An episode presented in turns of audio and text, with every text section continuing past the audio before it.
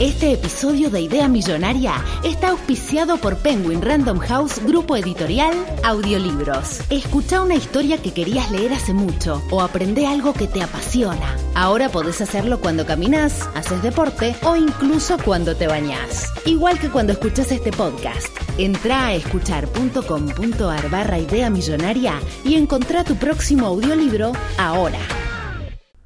¿Cuán bien? No, ¿cuán mal está que dos viejos lesbianos como nosotros se hagan una cuenta en Twitch para boludear ahí y charlar y jugar videojuegos y, y básicamente streamear nuestras vidas? No importa qué hagas, nunca, nunca, nunca vas a ser como Pergolini. Haciendo enemigos Season 5, Episode 2. Let's roll with it.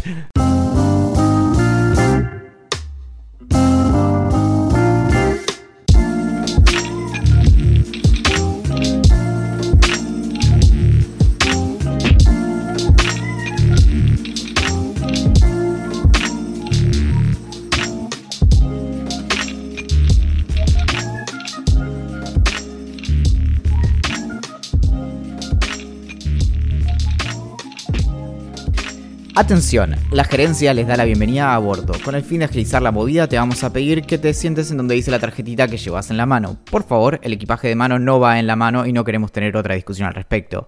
Una vez que hayas identificado tu lugar, mantenete de pie con tu culo en la cara de la persona que esté sentada al lado tuyo mientras ubicas tus bártulos en donde corresponde. Si tenés líquidos, este es el momento para beberlos. No, mentira. Bueno, Axel, dale, eh, termina lo que te queda. Fondo, fondo, fondo. Mi nombre es Valentín Muro y en nombre de Idea Millonaria te doy la bienvenida a bordo de la hora que estás por perder. Ahora, mientras mi copiloto, Axel Marazzi, les indica dónde están las salidas de emergencia, yo haré beatboxing y luego explicaré qué significa cada seña. Este podcast está provisto de 8 salidas de emergencia que se encuentran en cada momento en que alguno de nosotros dice bueno, o hay algo muy interesante, o Básicamente, todas ellas están señalizadas con el cartel rojo que dice Malboro y es porque el presupuesto no alcanzaba para los que decían salida y tuvimos que comprar estos en un remate judicial. Debajo de su asiento encontrarán un chaleco salvavidas que solo se tendrá que usar cuando alguno de nosotros dos lo indique. Bien, mientras Axel acá hace la mímica, yo explicaré cómo se coloca. Primero, debemos introducir la cabeza por la abertura. Es recomendable sacarse primero el sombrero. Luego se pasa la cinta alrededor de la cintura, se engancha por delante y se tira el extremo para ajustarlo. A continuación, se recorre el pasillo del avión con la espalda erguida y mirando a los lados de forma sensual mientras el resto de los pasajeros hace fotos, silba y aplaude. Lo importante es no solo moverse como una estrella, sino sentirse una estrella. Al llegar al final del pasillo, paramos en seco, sonreímos y damos media vuelta, siempre con la espalda erguida, siempre sexys, hasta llegar al asiento. El chaleco trae una luz de posición que se enciende una vez que entra en contacto con el agua. No sirve para nada, pero venía con el modelo. Esto es idea millonaria. Eh, yo voy a. eh, y de antes, no va a haber una presentación mejor que esta. Nunca. No es que no creo en vos, Valentín, es que es demasiado buena. Es el Oscar de oro. No, sé que no hay Oscar de oro, pero es el Oscar de oro. Es el Martín Fierro de oro, pero el Oscar de oro de las presentaciones de Idea Millonaria. Nobleza Obliga está fuertemente inspirada en un texto que encontré en el Mundo Today, pero bueno, después tuvo un, fuerte trabajo de edición. Muy bueno, Valentín. Pero bueno, Qué bien que estamos, estás. eh, Bueno, este fue el momento más importante del podcast, así que ya podríamos terminar el episodio. Despegamos. De hecho, esto es muy interesante. No sé si sabías, pero cuando en, en los podcasts y en videos de YouTube y demás se puede ver justo el momento en donde empieza a bajar. La, este la- es el momento. la- claro, más o menos en el tercer momento, en el tercer minuto de cada episodio, nosotros perdemos entre el 52 y 61% de, de la audiencia. Entonces, ¿Esto es verdad? y después nos queda un, un largo 40% que vamos perdiendo hasta que eh, al final solo eh, llegan dos personas que se quedaron dormidas. Te, te juro en un momento, mi cara, o sea, ahora me estoy riendo, pero mi cara de preocupación era porque pensé que era verdad lo que me estabas diciendo. No, pero eh, esto, esto sí es, esto es muy, muy importante, que es que, eh, n- bueno, mu- muchos y muchas ideantes por ahí no lo saben, pero nosotros muchas veces, aunque empecemos a decir, bueno, mi nombre es Axel Marazzi, el mío es Valentín Muro, esto fue lo mejor que te pasó en la vida, cuando decimos toda esa secuencia, muchas veces nos acordamos de cosas en la mitad. Y, y el problema es que ahí sí es muy notable como la mayoría de las personas no escucha los últimos eh, cuatro minutos de Idea Millonaria. Eso sí, no, es que cae- igual a mí lo que sí me pasa es que yo no escucho tantos podcasts, pero sí escucho podcasts. Y, mm, y los corto al final, los recorto. Así que los reentiendo, porque suelen ser siempre lo mismo y es lo que pasa también. Incluso podría ser una especie de autocrítica. Nosotros al final del episodio decimos siempre lo mismo. O sea, decimos nuestros nombres, las redes sociales, el VIP, gerencia, bla. Y medio que el que viene escuchando 100 episodios ya de Idea Millonaria le chupa un huevo. Ahí lo importante, y esto es la, estrategia que yo uso en mi propio newsletter, es también tratar de siempre dar eh, como, un, como un easter egg para quien se tome el trabajo de escuchar hasta el final. Es decir, si agregar algo. Lo que pasa es que nosotros somos bastante inconsistentes en eso. Pero justamente dado que al final ya nadie nos escucha, vamos a intentar algo nuevo, que es empezar nuestros episodios diciendo algo que en realidad tendríamos que haber empezado diciendo en nuestros episodios desde te diría la segunda temporada, que es que este podcast es posible gracias al VIP de Idea Millonaria, gracias a las eh, very de antes personas que, que, son parte de este VIP. ¿Qué es el VIP, Valentín? Que nos, nos mantiene vivos. El, el asunto es así. Eh, en el 2014 yo tuve, bueno, e-, ese episodio un poco extraño en el que eh, terminé viajando a Europa para filmar un documental durante dos o tres meses.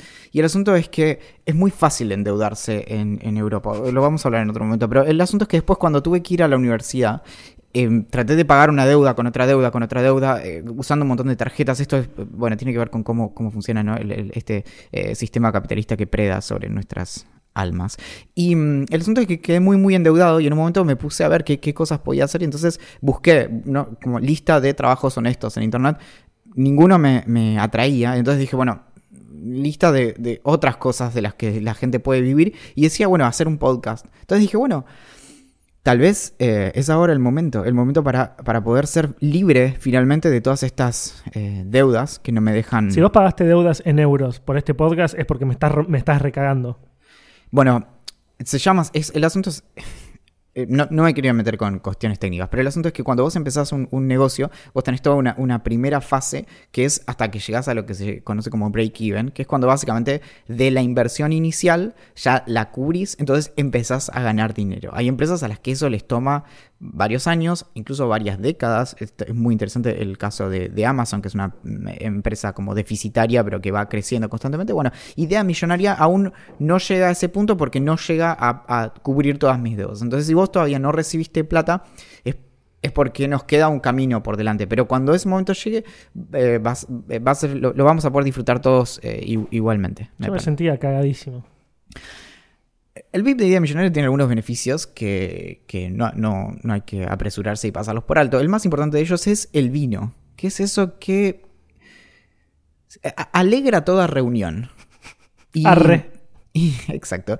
Y, y, te, y, te, ayuda a estar al día de todas las cosas que hay que estar al día. Es decir, uno, uno consume su vino todos los viernes al mediodía, justo antes de que empiece el fin de semana, y en este, bueno, el, vino no solo se toma, sino que también se lee. Es eh, el Very Ideante Newsletter Optativo de Idea Millonaria, que es un newsletter que enviamos, iba a decir sin falta, pero claramente con varias, muchas faltas, desde hace unas 60 semanas más o menos, en donde lo que hacemos son seis recomendaciones, tres recomendaciones de Axel, tres recomendaciones mías y una recomendación musical todas las semanas, para que tengas con qué entretenerte en todo el tiempo de la semana, todas las horas de la semana que no son la hora que dura este podcast. Entonces, eh, no, no, alcanzan, no, no, alcanza con todo lo Pero bueno, eh, estamos pensando en hacer, enviar un vino cada eh, 40 minutos.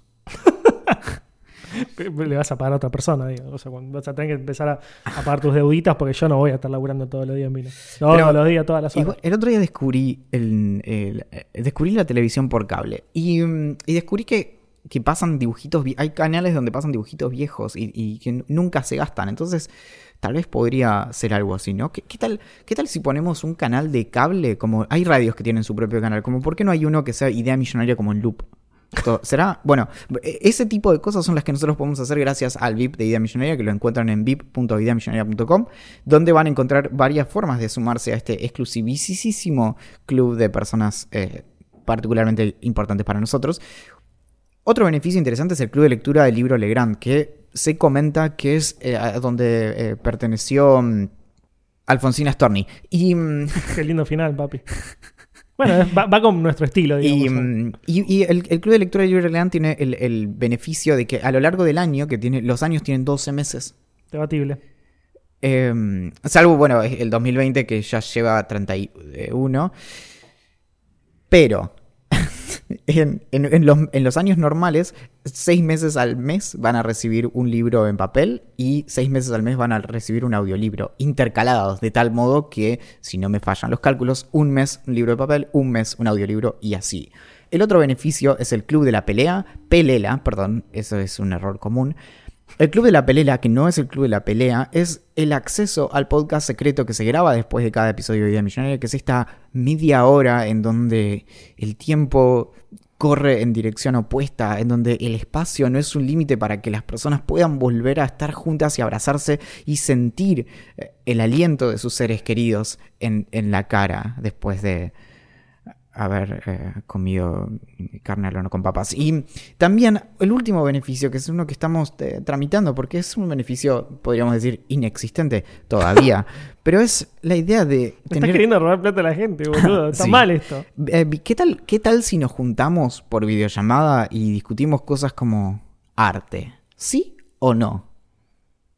¿Me estás preguntando a mí o a ellos? No, no, ese, ese es, un, es un Zoom temático. Ah, ok, ok. El otro es, un amigo te debe mucha plata. ¿Lo esclavizas? Es fundamentos legales de la esclavitud basados en... eh, Básicamente es lo que tengo que hacer yo con vos, considerando todo lo que me choreaste de vida millonaria por tus deudas. Tomás de Aquino y Aristóteles. Y por último, si se suman al VIP de Idea Millonaria, y ahora eh, espero que me pongan el, el pianito de fondo, es muy probable, No sé hacerlo, yo lo edito y no sé hacer eso. ¿no? Te eh, lo, lo hago... Estoy casi seguro que sí no suena un piano, pero podría estar equivocado porque. Pim, pam, pam, pam, pim, pam, pam, pam. Así. Eso es un poco Espera. mejor. Bueno, el- el- el- pero e- eso lo, lo podés tomar y lo podés lupear y poner de, de fondo, pero bueno. A mí, a mí muchas veces me hace. Me, me cuesta sonreír. Entonces agarro y, y me agarro, me tiro de los cachetes frente al espejo, como, como en la película del Joker, y, y digo, Valen, tienes que sonreír. Pues el mundo cuenta con tu sonrisa. Y me cuesta, pero solo me pongo feliz cuando recibo un mail que dice, tienes un nuevo suscriptor al VIP. de Millonaria". Ah, y, y, esa, y ese es el motivo por el cual me echaron eh, del último colegio al que fui. Muy bien, ¿cómo estás? Bueno, empezó el podcast, boludo. ¿Cuánto, me- cuánto estás convenciendo a la gente hace dos horas para que ponga plata, boludo? Para un poco. Em, pero, eh, pero si, si lo... Me, me- me- habilitaron, me habilitan a esto. Estoy, estoy como. Estoy creo que estoy tan, tan excitado y tan, tan cansado de haber estado básicamente las últimas siete horas tratando de, de enganchar el micrófono para que no haga ruido, porque el último episodio tenía como una especie de zumbido. Que hay personas. Esto, esto es muy terrible. Hay una persona que se perforó los tímpanos con un destornillador porque no soportaba más el dolor del último episodio de Día Millonaria que tenía con una especie de Hacía mucho, mu- zumbidito. hacía mucho tiempo, diría casi un año o más capaz, incluso que no teníamos tantos desperfectos técnicos para grabar un episodio. Empezamos a intentar grabar a las alrededor de las cuatro y media de la tarde y empezamos a grabar como a las cinco y cuarto. O sea, ya estaba muy cansado, la verdad, de, de intentar que se vaya el pitido, al nivel que ya dije, bueno, que soy al pitido y va a ser un compañero más de este eh, podcast.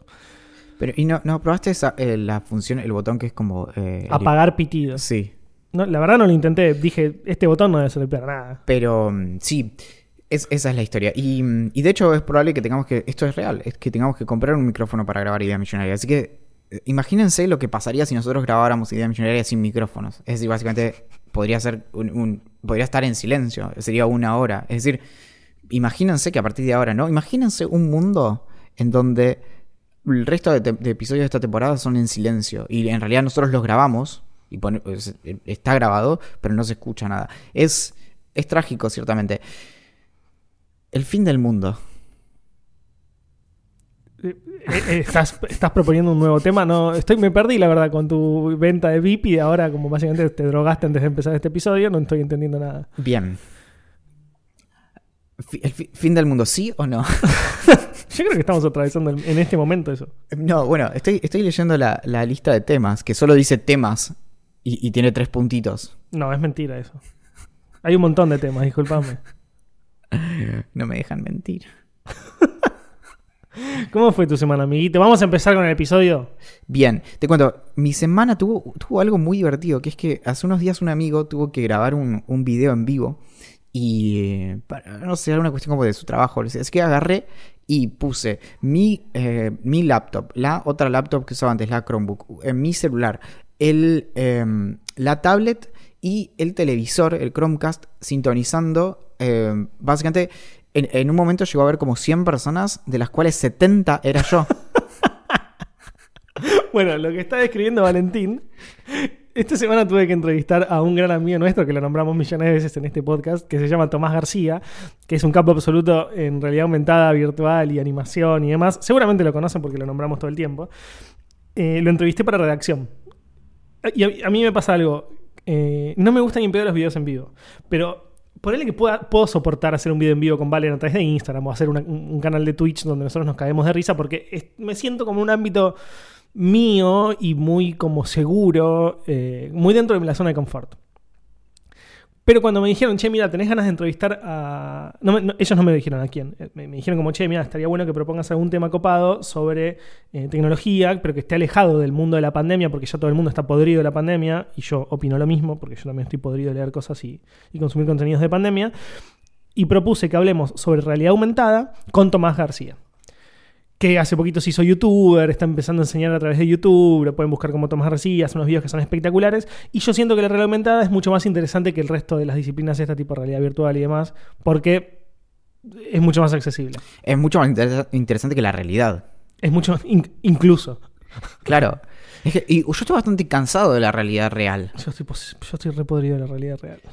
Hay muy pocas cosas que me sacan de, del, Hay muy pocas cosas hoy que me dan felicidad grosa, que, me, que me alejan un poco de la pandemia. Yo estoy- bueno, ya lo dije 20 veces, pero estoy re podrido.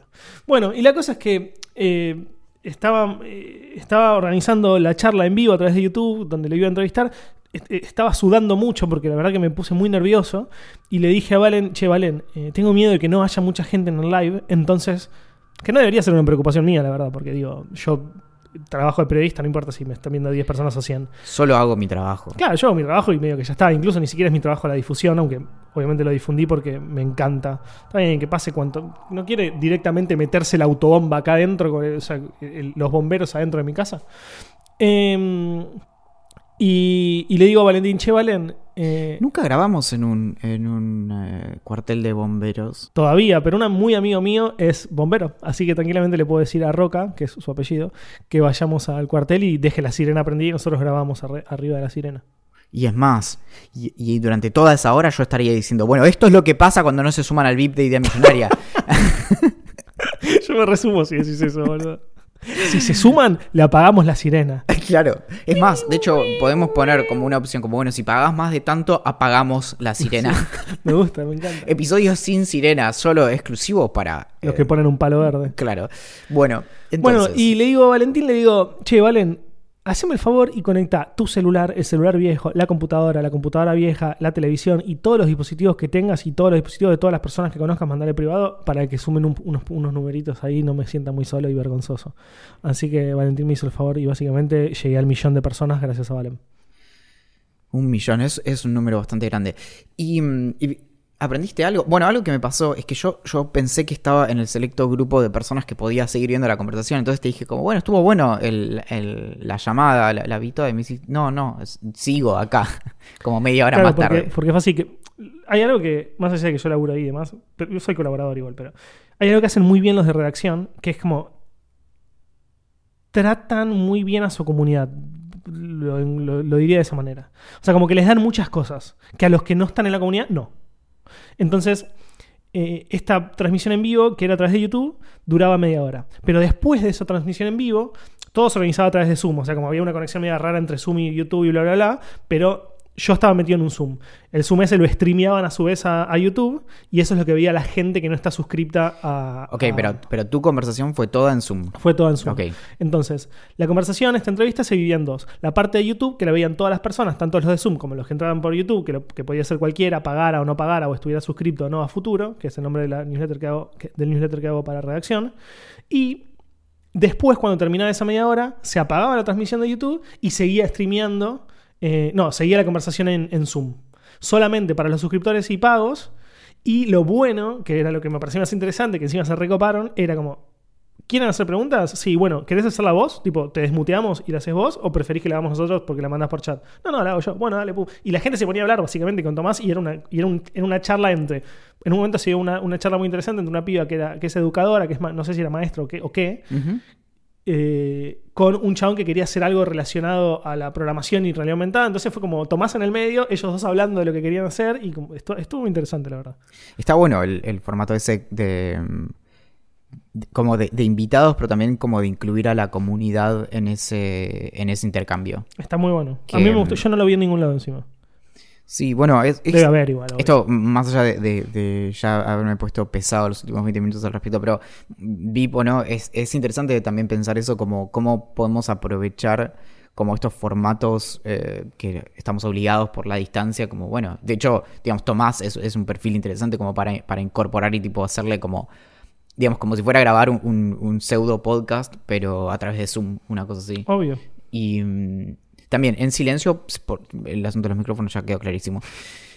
Vi una película en el fin de semana, no sé cuándo lo vi. No, Uy, me vi una película, voy a poder comentar una película, bien, boludo. al fin no, entonces te- el, eh, el piso es tuyo. No, no, no, empezamos, pero me puse contento porque vos siempre comentás pelis y yo no tengo nunca. No, es que yo no veía películas hasta hace tres semanas y de repente eh, eh, he visto todo, todo, todo, absolutamente todo lo que hay en, en- en Hollywood. La pandemia tuvo bastante que ver. Igual no, mentira, pero el otro día sí hice, ya era, era obsceno. Es como que fui a todas las apps que tengo de películas.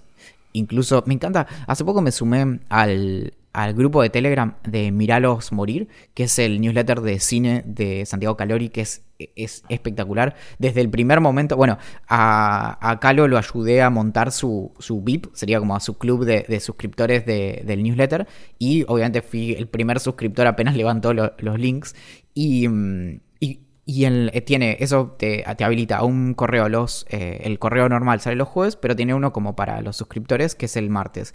Y esto, para cualquier persona que se quiera sumar, tienen un grupo en Telegram, que son todos tipo mega freaks del cine, Mal. del, que yo no soy en absoluto. Y, mm, pero bueno, es como que el otro día de hecho dije como, bueno, vamos a hablar de tal película, yo haciéndome como muy el, el capo porque había visto esta película Palm Springs. Y empiezo a scrollear para arriba y habían estado hablando de eso toda la noche. Y entonces dije como, ah, Llegué tardísimo. Sí, sí, sí, perdón, como ya todas las cosas las habían dicho. Pero bueno, no solo vi esta Palm Springs, sino que el lunes. Esa es la que vi yo. Muy bien, muy, wow, wow. ¡Epa! De hecho, bueno, la vi bastante influenciado por vos, lo voy a decir. Pero bueno, vi una película francesa que en, en, Oh, oui, oui. en francés se llama Grave. No sé. Grave. Sí, no sé, grave. Y en inglés se llama Raw. Y en castellano se llama eh, Crudo. crudo. Es una película acerca de una vegetariana que entra, tiene 16 años y entra al- a estudiar eh, veterinaria y tiene como pasa por como una especie de, de rito de iniciación de la universidad que me pareció todo como obviamente detestable y mm, el asunto es que la obligan como en ese acto de iniciación a comer un riñón de un conejo creo una cosa así Cocido. Todo, no, no sé. Todo bien. El asunto es que le agarra una, un apetito bastante incontrolable por carne humana. Setup de la película. Pero pasás de comer un riñón de conejo a. Yo estoy. Es una película, Axel. No, no, o sea, no, no es, no, no es que. No, es bueno, que- está bien, pero tiene que haber un lapso en el que se empieza a volver loca, boludo. No podés porque comes un pedazo. Es como que yo me como un, un bife de chorizo y después te quiera comer el. Si algo tienen los franceses es que no le deben explicaciones a nadie y menos a vos, ¿eh? O no sea, estoy si- tan seguro, la verdad. No, no sé, ¿eh? Vamos a rever eso. El otro día busqué, eh, fue el, aniversario de la toma de la Bastilla, así que busqué chistes acerca de, Francia. Y la cantidad de chistes británicos en contra de los franceses eran, directamente perversos. O sea, no, pude usar ninguno porque eran como... No, o sea, como respecto de- del asunto de cuándo se suman los, franceses a la guerra, como bueno, eh, todo muy, muy oscuro. Cuestión que la, la película está bien, está en, en Netflix y... mm, y eh, estoy viendo muchas películas de terror últimamente. Y por lo general, es, es muy extremo lo mío, pero yo siempre soy bastante extremo innecesariamente. Pero me pasa que pensé que yo no, no podía mirar películas de terror. A que ahora cuando las miro me doy cuenta de que no me afectan en absoluto. Sí, soy muy sensible. Soy, soy sensible. No, De- um, huelo las flores y pienso. no lees mm, flores. Las pisotearía. Exacto. Y. mm, Es- eh, odio el- los, los sustos en las películas de terror, de los que son como tipo cambio rápido de imagen y ¡zuf! y, Claro. Bueno, esos en, les llaman jump scares, que son como eh, saltos. Y, mm, eh, por ejemplo, Kubrick también los, los odiaba. Así que básicamente soy como ¿Cuál Kubrick. cuál es la relación en, en- qué? Bueno, el, el asunto. Soy. Hay dos, hay dos tipos de personas en el mundo. Gente como Kubrick y yo y el resto. El asunto es que esta película no tiene ese tipo de, de- de- sustos, pero sí me puso incómodo. Y eso no me pasaba hace un montón. Y me, me re gustó eso. Porque daba- me quería ir y sopapear un montón de esos francesitos eh, arrogantes. A mí lo que me pasa con el terror, ahora que lo decís, no sé si alguna vez lo charlamos esto, pero sí te lo he dicho en privado, que es que no miro películas de terror porque después si estoy solo me cuesta dormir. Bueno, Entonces básicamente no... Espero que, mm, que llegues a los 40 siendo un poco más valiente. Otra película de terror que vi se llama Countdown. Como tipo... It's the final countdown. Claro. Y la trama es irresistible. Hay una app. eh, Bueno, hay, hay una app que te la bajas Hmm. y aceptás los términos y condiciones. Hmm. Y la app después te dice te quedan tipo 86 años, 5 meses, 4 días, 3 horas, tantos segundos, lo que sea, minutos. Y de cuándo te vas a morir. Y entonces la gente se la baja y le dice te vas a morir como en 7 minutos. Y la gente se muere en 7 minutos.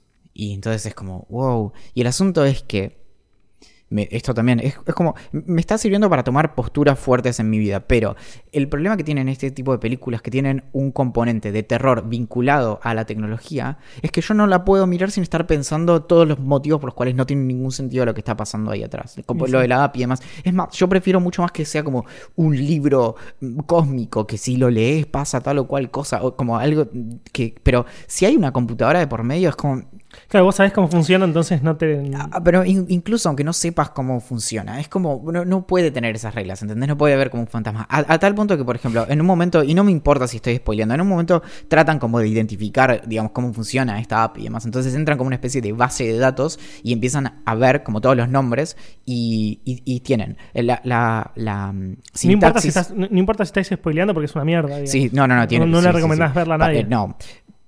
Bueno, eh, tiene, todo- todos los datos son como, están concatenados y son como si te dijera barra barra, eh, todo en mayúsculas, marasi.axel, y después no sé si es un punto o una barra o qué, y te dice como la cantidad de tiempo que le queda a la otra persona. Y si edito eso, vivo más.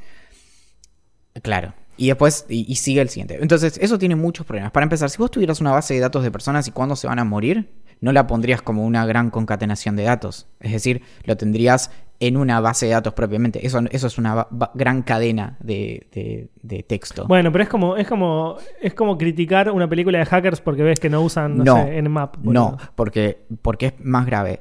Por otro lado, no pondrías nunca cuánto tiempo le queda, pondrías cuándo es y en qué zona horaria es que va a pasar y después haces el cálculo de cuándo se va a morir en el dispositivo, no lo cargas desde el servidor, porque imagínate que vos tendrías que estar sobreescribiendo segundo a segundo los datos de todas las personas que tenés cargadas en la lista en ese momento. Es cierto. Entonces, eh, básicamente estarías mirando esa información y estaría todo el tiempo actualizándose. Lo cual no tiene ningún sentido, sería terriblemente demandante para las supercomputadoras del demonio.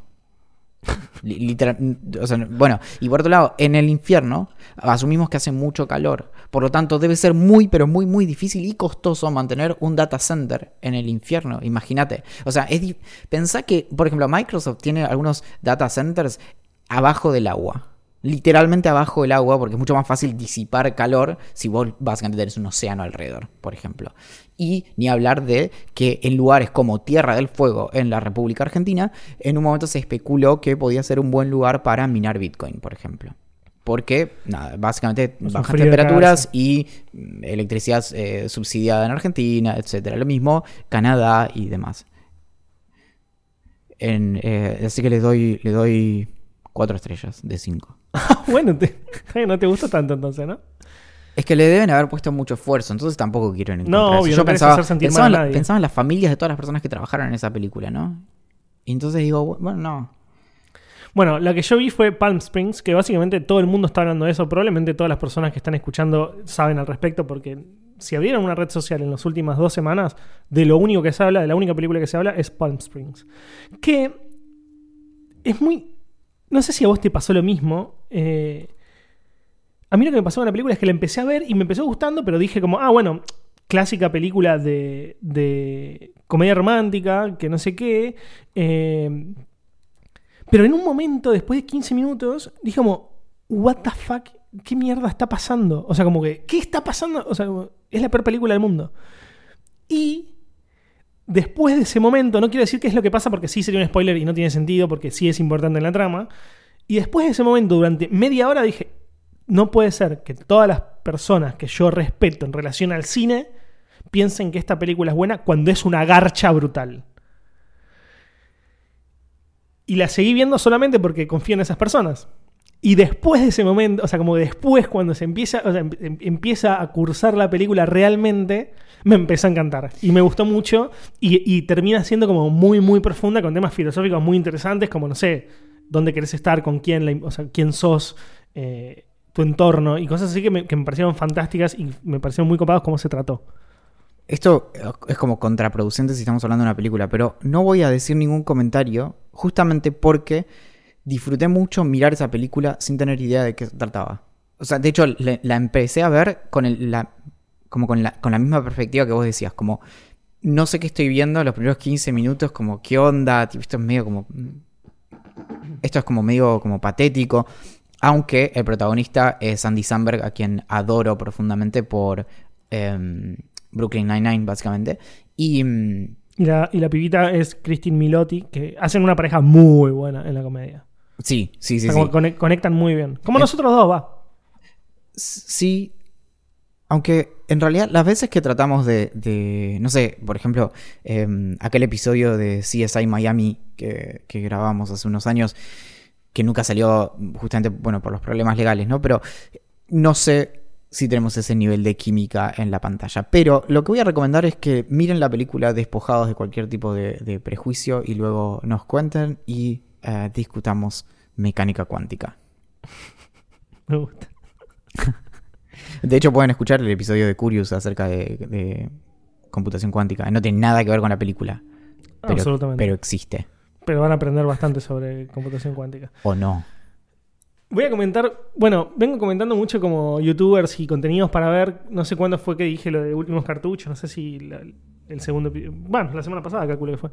Y mm, no sé cómo llegué a una recomendación de, de un canal de YouTube que se llama Lucas Buil- Builds the Future, tipo Lucas construye el futuro.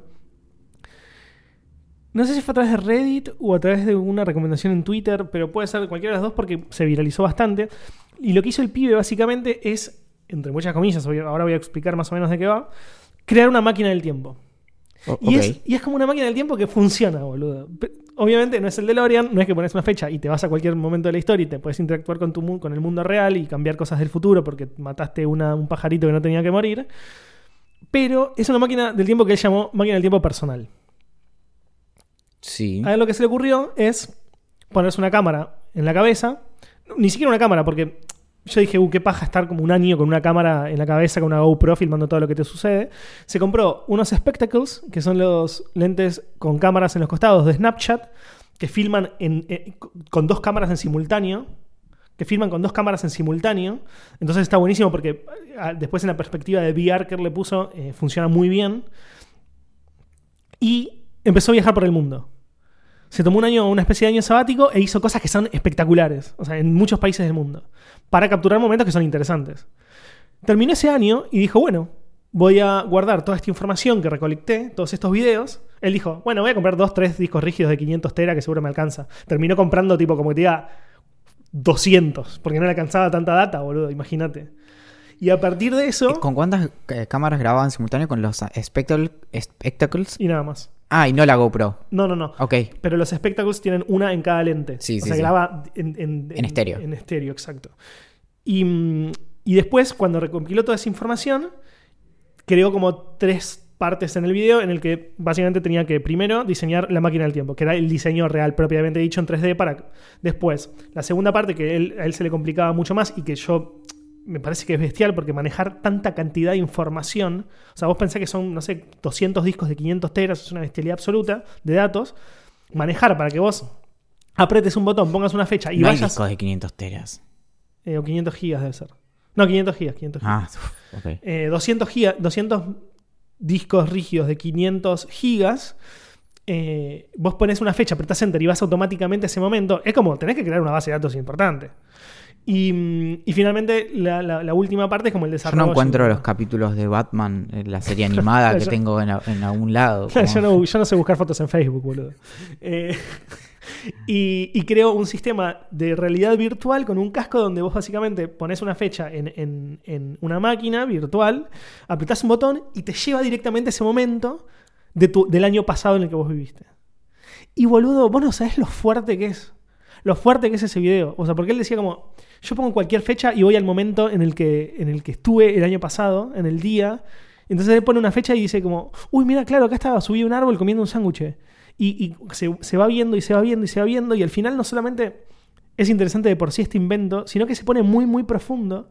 Porque el chabón dice, viéndome, o sea, él dice, yo soy una persona muy dura conmigo mismo. Muchas veces no me gusto, muchas veces no me gusta quién soy, pero al verme desde afuera logré, lo- logré entender que muchas de mis actitudes son, muy, son buenas, que soy una buena persona, que quiero a las personas, porque logró verse desde afuera, ¿me entendés? Él decía como, yo me vi como si fuera un tercero, y no tanto como si fuera yo mismo.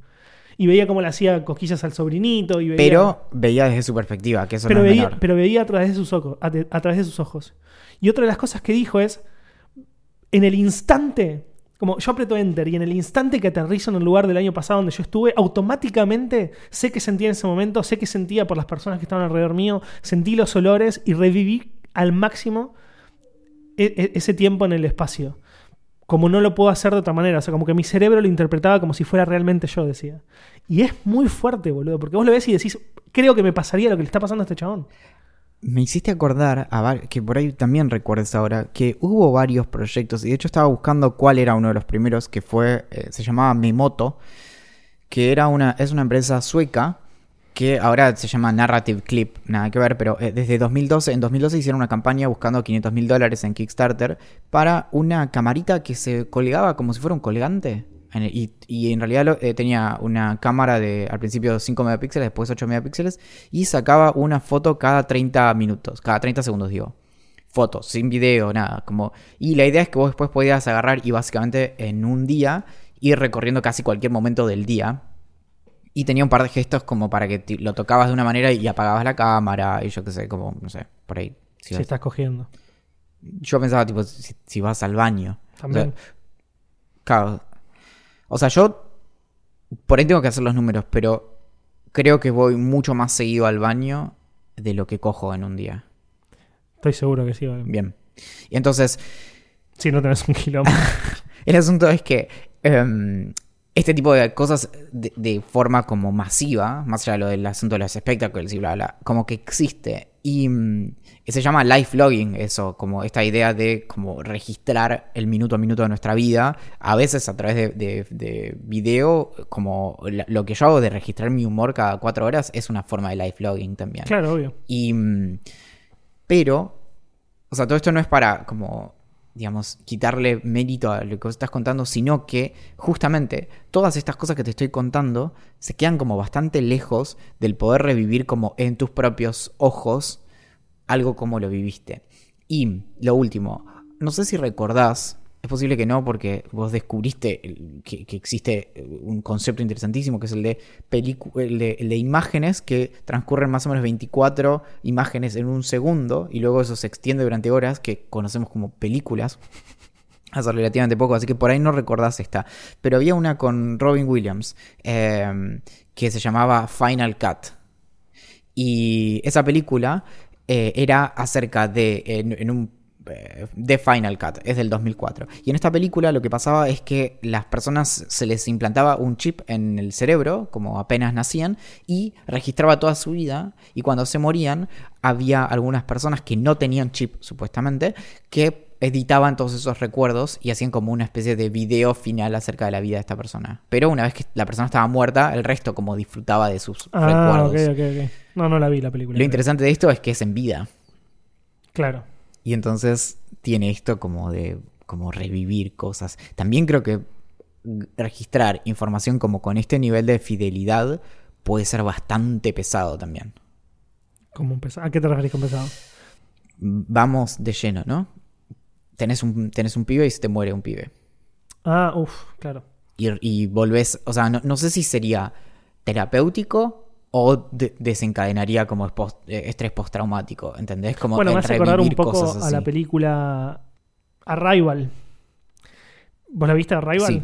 Que es un poco. ¿De cuándo es Arrival? Puedo, o sea, como. Si no la viste, eh, saltea 5 minutos, qué sé yo. Salió hace 200 horas, boludo. salió hace 200 años. Como que este lenguaje circular y entender el lenguaje de los aliens te permite vivir tu vida de otra manera y, vivir el futuro y el pasado donde no hay tiempo. Y ella como que sufría mucho porque la hija se le moría, pero al mismo tiempo la disfrutaba porque, porque disfrutaba el pasado. O sea, como que, como que maneja, como que, como que sentía y- el tiempo diferente, interpretaba el tiempo diferente. Bueno, es muy ahora que lo pienso, es muy loco, pero en es, eh, es increíble cómo se está filtrando en tantas conversaciones durante la cuarentena esto de, bueno, el- el- este chiste de, bueno, el tiempo transcurre distinto, como hay un montón de cosas así como, bueno, nada. Mm, Es que yo sé que no técnicamente, pero, pero, pero yo lo siento que pasa distinto. O sea, vos me decís, Axel, estuviste los últimos 110 días, no sé cuánto la verdad, pero 110 días encerrado con un lapso breve de mudanza, y la verdad, para mí pasaron, para mí pasó un mes, boludo. Obvio que si lo recapitulo, me siento a pensar que así al principio de la cuarentena y qué hago ahora y mi vida y cambió y no sé qué, bla, bla, sí, como que puedo interpretarlo. Pero para mí esto es un stand-by, boludo. Es que igual, o sea, estoy, estoy completamente de acuerdo. Y ese es el, el asunto que más allá de, de lo que podríamos, lo que podríamos tomar como el tiempo físico, que digamos es como es una dimensión independiente, suponete, después está nuestra percepción del tiempo. Y ahí está eh, esa frase cliché que ni siquiera voy a- a citar la fuente porque puede ser que sea falsa, pero es esta idea de, bueno, eh, un segundo en una estufa puede sentirse como una hora, en una estufa caliente, y una hora con, no sé, la persona que te gusta se puede sentir como un segundo. Oh. Y hay que agregarle 110 días encerrado en tu casa durante una pandemia, se puede sentir como un episodio muy largo um, de eh, King on the Hill. Y mm, en esta cuestión de la percepción del tiempo también es que se nos filtra esto de cómo nos vemos a nosotros en todo eso. Entonces también esta- estas cuestiones como de escape, digamos, lo, pienso como si estamos ahora como forzados a quedarnos en casa, como cómo, cómo sería si pudiéramos tener acceso como y de una manera mucho más cruda, como lo que vos describís, revivir ciertos momentos de, de nuestra vida, como, como lo del pibe este. Yo creo que sería fuertísimo en esta situación sobre todo. Claro, porque nuevamente no es una simulación. Estoy tratando de pensar como paralelos, pero ni siquiera tipo como en No, realidad no, no. virtual. Es lo que él decía, es eso, es como... eh, yo logré sentir lo que sentí en ese momento porque mi cerebro automáticamente se, se posicionaba en ese lugar, ¿me entendés? Bueno, Incluso decía, recordé personas que había olvidado. se me ocurre otro fenómeno interesante también en- con esto, que es que volver a ver una situación desde, la, desde el punto de vista que tenías como físicamente en ese momento, probablemente también te permita detenerte en las cosas que no viste. ¿Te acuerdas el ejemplo del, del- gorila que lo mencionamos un montón de veces? Pero el asunto del el video de- del que vos estás viendo como a las personas que se están pasando una pelota y enfocás tu, tu, como tu, tu mirada en eso y atrás ahí aparece un- de pronto un gorila y no lo ves. Bueno, es un experimento como clásico. Y mm, acá hay algo parecido, como todo el tiempo est- están pasando cosas que no vemos, como no sé, miro por la ventana y me fijo como en un balcón y no estoy mirando en otro balcón algo que está pasando y demás. Y, mm, y de repente como revivir algo, por ejemplo, ver tres veces un- una escena de 30 minutos, por ejemplo. Vas a encontrar un montón de cosas que pasaron en tu vida y que no, no percibiste. Es cierto. Es cierto, no lo había pensado. Es, es- Debe ser muy flashero, boludo. sí. Entonces, y básicamente eso confirma también lo que decía William Wordsworth de la, de, ni siquiera sé dónde, pero digamos de la importancia de detenerse como en los detalles y como el aleteo de las mariposas y eso, que básicamente hay mucho, mucho, en media hora de tu vida tenés horas y horas de diversión si lo tenés filmado en discos rígidos y lo podés revivir un montón de tiempo, de veces. No, posta, recomiendo a todos los que les haya parecido interesante eh, el relato mío y aparte de lo que debatimos con Valen, porque se le van a salir, o sea, como Te, te- te genera muchas preguntas ver ese video. Incluso está bueno verlo desde el principio. La verdad que el video es larguísimo, dura como 20, no sé si casi media hora. Y yo medio que lo vi entero. Adelanté solamente una parte, medio como que era demasiado humor. Además te cagas de risa porque es muy gracioso el chabón. Pero la última parte te muestra lo que realmente sucede. Podés obviamente avanzar hasta, hasta la última parte y ver eso, nada más. Está separado como en secciones. Pero si lo ves entero, como que te va metiendo a poco en la historia, ¿viste? Y cuando llega al final decís como, te- realmente te emociona, boludo. Vos decís que ver ese video y pensar luego al respecto es como si nuestro cerebro fuera nuestra panza que disfruta de una chocolatada, pero después lo disfrutas, se te sale como por, por, por, las, por la nariz porque, porque es mucho. O Por ahí fue un poco forzada la analogía. Un poco forzado, sí. Uf, bueno, eh, estamos, hemos vuelto en esta eh, quinta temporada con, con todo lo que se puede volver y tenemos un montón de preguntas, ¿o no? Tenemos un montón de preguntas. Lo que sí, no vamos a poder contestarlas enteras, pero bueno. Enteras no, Y, y todas. después de que hicimos todo ese show en Instagram, Lo bueno es que nos van a quedar un montón. Porque lo bueno que, que con el show ese nos mandaron más preguntas que Mamacora. Algo, algo interesante también es que nos empezaron a reclamar, en esto tengo que mencionar a, a nuestro queridísimo editor oficial de imágenes, Sebastián Lidihover, que dijo, bueno, ahora voy a querer que todas las semanas haya algún episodio de, De esta microficción. de nuestra microficción. Así que exactamente, no. Pero escuchemos alguna de las preguntas. Venga. ¿Tenés que hacer la trompeta o no la vas a hacer esta temporada? Como querías zafar, ¿eh? Siempre me agarran.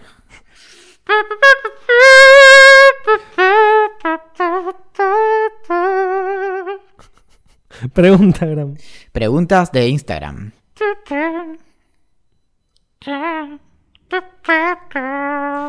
Como siempre, nuestro inventor preferido, Liddy Hover, dice que estas preguntas me encantan. ¿Somos en realidad inmortales, pero perdemos ese poder un segundo antes de morir?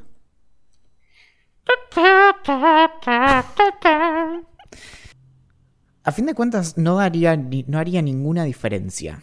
Es ese tipo de cosas que son lógicamente posibles y, y no pasa nada. Por ejemplo, eh, pasa algo muy parecido con la posibilidad de infinitos universos. Como que este sea un universo entre infinitos universos que no tienen la capacidad de conectarse entre sí porque el universo, incluso yendo etimológicamente a la palabra, es todo. Es, es todo lo que es posible abarcar. Entonces no hay forma de cruzarse a otro universo. Entonces, si somos inmortales justo antes de, de nacer y luego no lo somos, puede ser como no. Es, es como la tetera de Russell. No, es, es una pregunta que es difícil de darle sentido. Pregunta Elebrianza si tenemos un capítulo favorito de cada temporada de Idea Millonaria. Yo no puedo decir que tenga uno de cada una de las temporadas, pero sí tengo un capítulo preferido de todas las temporadas, que es el, el capítulo de la temporada 4 que hablamos sobre arte. Que fue uno de los, si no fue, fue casi el season final y debe haber sido el 22 o el 21, por ahí. Para que respiré y estaba como. Me junté todo el aire y ahora estoy largando a poco. Bueno, pero vuelvo a respirar. Sí, me pasa como con la cuarentena. Yo siento que de Idea Millonaria existen cuatro capítulos, la verdad.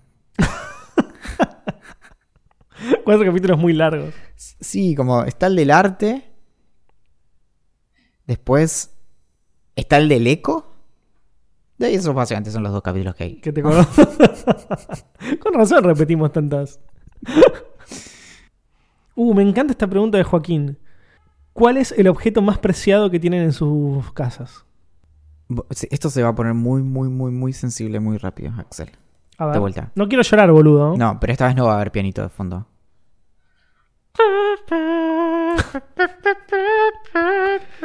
Lo perdimos. No, lo pero perdimos no, mal. y encima esa no era, esa no era triste. Tendría que ser como. No, estaba tratando de hacer la canción de Gativideo y no me salió. La cuestión es que el objeto que tengo más preciado en mi casa, no sé si lo vas a saber cuál es. Y es un objeto que no tiene ningún valor en sí mismo, solo tiene valor de atribución, que básicamente es lo que describe a todos los objetos del mundo. Es difícil decir que un objeto tenga valor en sí mismo. Porque por general tiene, por ejemplo, valor de cambio o valor de, em, de, de utilidad. Pero en este caso es, es un osito de peluche que no sé ni de dónde Una salió. de peluche de Taiwán, una cascara de en el mar, deliciosa como alfombra de miel, como el dulce de leche. Dije toda la- todas las palabras de la, de la letra, la dije mal, pero no importa. Y mm, sí, me gusta el, el dulce de rosa mosqueta igual. Pero, Deliciosa como el dulce de rosa moqueta. ay, pe- perfecto, acá hay, acá hay algo. Y mm, no, no sé, no sé si será de Taiwán.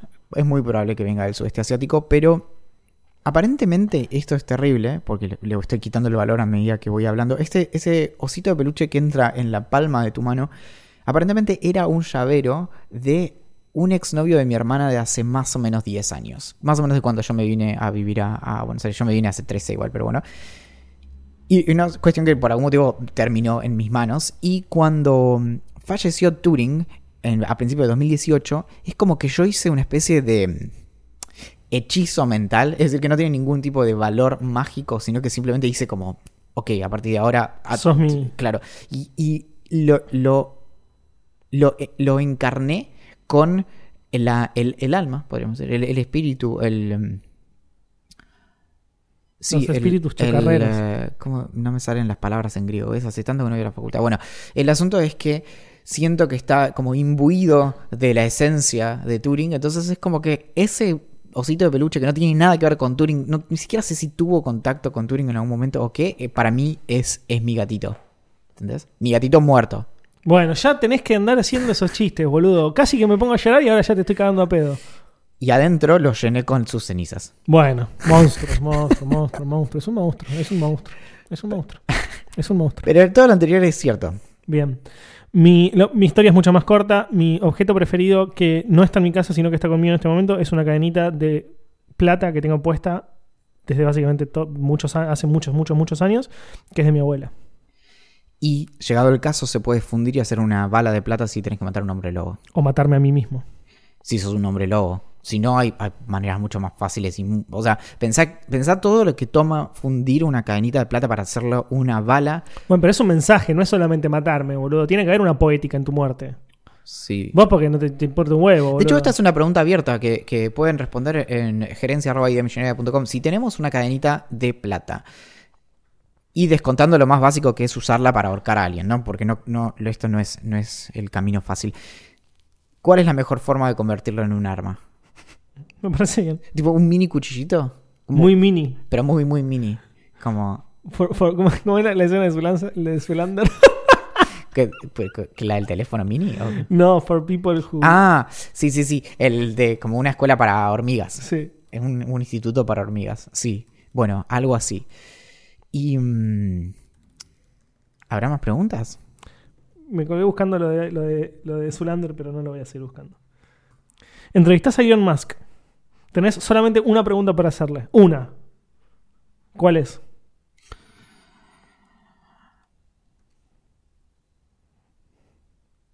Ay, es muy difícil.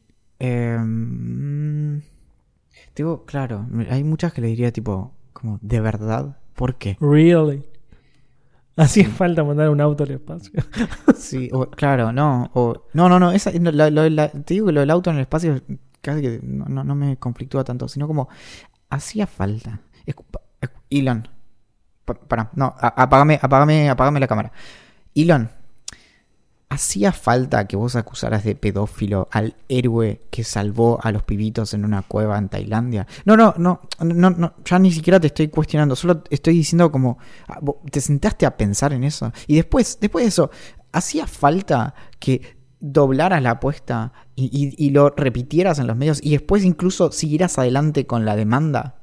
Nada, eso. Sí, no, ah, terminamos, ya tenemos suficiente material, gracias. Alex nos pregunta si no nos tomamos nunca vacaciones de idea millonaria o si podrían salir algunos capítulos desde Acapulco. La realidad es que nos tomamos solamente dos semanas desde que empezó el podcast, que fueron seguidas. Después hubo dos extras, pero básicamente alguno de los dos laburó en hacer ese extra. Igual fue, fue Valentín el que hizo esos extras. Eh, yo edito los otros. Em, y, y después no, no nos tomamos nunca vacaciones. Incluso cuando yo me fui de vacaciones, efectivamente, que, que fue cuando fui a Estados Unidos, a Nueva York y a San Francisco, grabamos igual episodios. Eh, lo grabé desde el hotel y desde el hostel y bla. Se llama adicción al trabajo. Workaholics. Me encanta esta pregunta. Pensé que iba por otro lado, pero la re- me encanta. Lourdes nos dice: ¿Qué música o banda les da vergüenza admitir que nunca les interesó escuchar? Yo tengo una que me van a matar, boludo. Uy, yo tengo un montón. No, bueno, pero una, viejo. No, voy a. Es que no me, gu- no Bueno, me dale, gusta decí, elegir. decí, pero no, no, decir la tuya que es más fácil porque es una. The Beatles. Mm, Durísimo. Ya sé que está mal, ya sé que el que estoy mal soy yo. Yesterday. Bueno, yo tengo varias. Rolling Stones. No, los Stones van, vale. Sí, ya sé. No, claro, pero los Stones. Los Stones van. ¿Sabes qué pasa? A ver, ¿cuál era la banda que escuchaba tu viejo? Guns N' Roses. Bueno, ahí está. La banda que escuchaba mi viejo era los Beatles. Claro. Entonces uno tiene como cierta afiliación con eso. Pero Sí, sí, sí, entiendo. igual, ¿sabes qué me pasa? Me hubiera encantado que mi viejo escuchara los Beatles. O sea, me encantaría que los Beatles me gustan. Me encantaría poner un disco de los Beatles y decir como, claro, boludo, y esta es la historia de este tema y no Igual, sé, para, para, pero para. no me importa. Vamos a hacer eh, una instancia de conciliación obligatoria. Creo que, que el problema son los extremos, como en todo, ¿no? Obvio. Y entonces, a mí me pasó, por ejemplo, que tuve un momento, un, un episodio, te diría, en el que, en el- creo que fue en el 2009, cuando se reeditaron los discos de los Beatles, que durante un mes escuché un montón y creo que escuché tipo todos los discos y eso. Y después, cada tanto, yo lo puedo poner, pero nunca tengo como un deseo, como decir como, uh, me, re- reescucharía, claro. Y entiendo que incluso con algunas bandas tendría que hacer eso porque no las conozco. Por ejemplo, de los Stones conozco muy poco. ¿Entendés? Como ni siquiera es que tengo como está fundamentado. Queen escuché un poco más, pero tampoco sé si escuché algún disco entero y como que no me atrae. Y ent- entonces es eso. Pero igual, ¿cuál era la pregunta? Básicamente eso. ¿Qué, banda eh, nunca te importó de esas que son zarpadas? Claro. Pero bueno, ahí creo que me debo algo un poco como con el cine. Que es como, ¿viste? Tipo, todo bien, puede no gustarte ese tipo de cosas, pero la gran ópera espacial que es la Guerra de las Galaxias, al menos la trilogía original, la tenés que ver por, por su valor como cultural. Una vez, no hace falta que la veas como tradición todos los años. Creo que con estas bandas es, es necesario que al menos una vez te escuches la discografía. Como para entender qué pasó. Y sobre todo, y esto ya me estoy poniendo jede, pero eh, anclarlo también en qué momento salió. No estás escuchando el- un disco que salió ahora. Como pensar como, che, esto salió en el año 78. Mirá qué interesante. Claro. Listo. Tiene ese varol- va- varol- valor cultural o como anclado en un momento en el tiempo. ¿Escuchás Guns N' Roses? No, o sea, me- algunos temas me caben, pero no. No es de esas bandas que siento que hayan envejecido bien. Y porque lo tenés también más anclado como a tipo a momentos y cosas así que, que a un disfrute como propio, como de sentarte a. Claro. Sí, No, lo siento, no, siento, no la siento una banda mía. No la siento como Oasis, ponele. Bueno, Bueno, igual soy fan. pero- Me pasó la otra vez, hace un par de semanas, que escuché un disco de Carol King que cumplió como 50 años. Y mm, para mí es música como de, de soundtrack de, de living de mi casa en Bariloche. Pero no lo puedo escuchar como genuinamente, ¿entendés? Para mí es, es como volver a un momento. No puedo como escucharlo como qué, qué interesante esto. Bueno, amiguito, como siempre soy el ortiva que tiene que decir como... Pi, pi, pi, ping. Se terminó. ¡Time's up! Quedaron, quedaron un montón de mails de. Bueno, hay uno un solo mail que vamos a leer en este momento que eh, lo escribió Ignacio Joaquín, que es, es nuestro. Ya sé cuál es ese Es nuestro niño ideante y dice, bueno, eh, estoy en mi casa sin agua por un par de horas y necesito ir al baño. Quiero saber qué harían ustedes. Convivo con gente. Un saludo, su podcast está reído. Amo que diga Ido, boludo. Es tan joven que dice Ido. E- Entre sus amigos le dice- les debe decir a, a sus compañeros de, de clase o a sus amigos del barrio, les debe decir como, che, escuchen Idea Millonaria que está buenardo. Bu- buenardo. Buenardo. Ahora si estamos, si vamos a hacer un Twitch, vamos a tener que hablar tipo, está buenardo. Me, me encanta, o sea, gerencia arroba millonaria es un, es un mail de verdad y donde pueden eh, mandar sus consultas. Hemos ayudado a, a- a muchas más personas que las que puedo contar con los dedos de los pies y las manos. Pero por lo general, si mandan una urgencia como esta, vamos a llegar tarde. Es, necesariamente vamos a Uy, llegar pará, tarde. ¿estará aguantando todavía? Y esa es mi preocupación. Entonces, es- el asunto. Igual dice por un par de horas, así que yo supongo que, que la naturaleza, cuando llama, eventualmente hay que atenderla. ¿Y mm, qué haríamos nosotros? Yo me voy a cagar al parque. En Bariloche se usaba bastante. No, en serio. ¿Y qué te vas al bosque? ¿Cómo vas a cagar en el bo- Bueno, pero que porque no había, no entiendo cómo, en qué Yo no sé si lo hice muchas veces, Pero has cagado en el pero bosque. lo hice alguna vez. Y realmente no estoy seguro si varias. O sea, si más de una vez. Una vez seguro. No recuerdo cuándo, pero, pero digamos, está ahí. No fue una idea, no fue una, una imagínate, experiencia imagínate si reveladora. yo tuviera el- grabado como el pibe de la máquina del tiempo. Es como, Amo. bueno, voy a volver a ese momento que fui y me bajé los pantalones en el bosque. Y me, me, me, me baj- bajé, no sé, no sé cómo se dice. No, esta es una forma de irnos ya. Mi nombre es Axel Marazzi. Es que. No, no sé cómo se dice esa, la- esa posición. Bueno, Te pusiste en cuclillas. me boludo. puse en posición. Me puse en posición. Mi nombre es eh, Valentín.